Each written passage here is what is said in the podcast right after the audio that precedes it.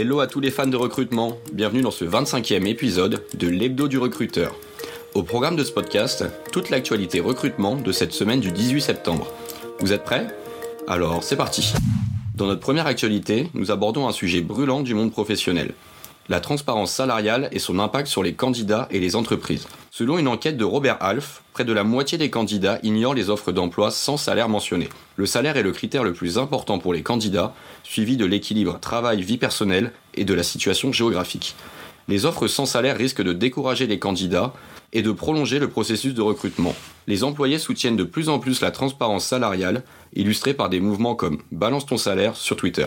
En résumé, la transparence salariale est cruciale pour les candidats et les employés, influençant le recrutement et l'image de l'entreprise. La seconde actualité de la semaine concerne l'impact de l'intelligence artificielle sur le recrutement des candidats passifs en Europe. Une récente étude menée par Cleaver Connect et YouGov révèle que 83% des travailleurs européens sont des candidats passifs ouverts à de nouvelles opportunités professionnelles.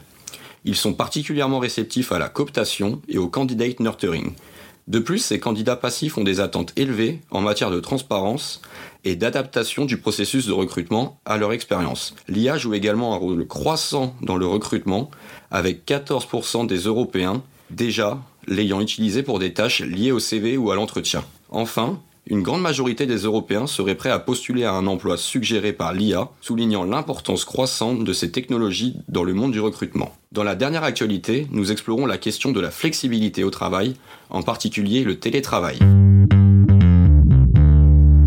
Monster a réalisé une enquête avec l'Institut Dinata pour comprendre les attentes des candidats et comment les recruteurs abordent ces flexibilités les candidats montrent que la flexibilité géographique et les horaires de travail sont des priorités pour les candidats, tandis que les recruteurs privilégient la flexibilité en matière de télétravail, les congés rémunérés et la couverture sociale. Bien que le modèle de travail hybride soit en hausse, des obstacles subsistent tels que la nature du travail et des inquiétudes liées à la productivité. Cependant, la plupart des recruteurs estiment que certains aspects de l'organisation du temps de travail sont négociables, avec une importance accrue accordée à la possibilité de travailler à son domicile quelques jours par semaine. Le télétravail est considéré comme un atout pour attirer et retenir les talents, malgré les défis pratiques et les réserves des recruteurs. Ça y est, clap de fin. Vous voilà désormais incollable sur l'actualité de la semaine. Ça vous a plu? Vous mourrez d'impatience de nous écouter de nouveau? Pas d'inquiétude, nous revenons dès la semaine prochaine pour vous faire vivre toute l'actualité en direct.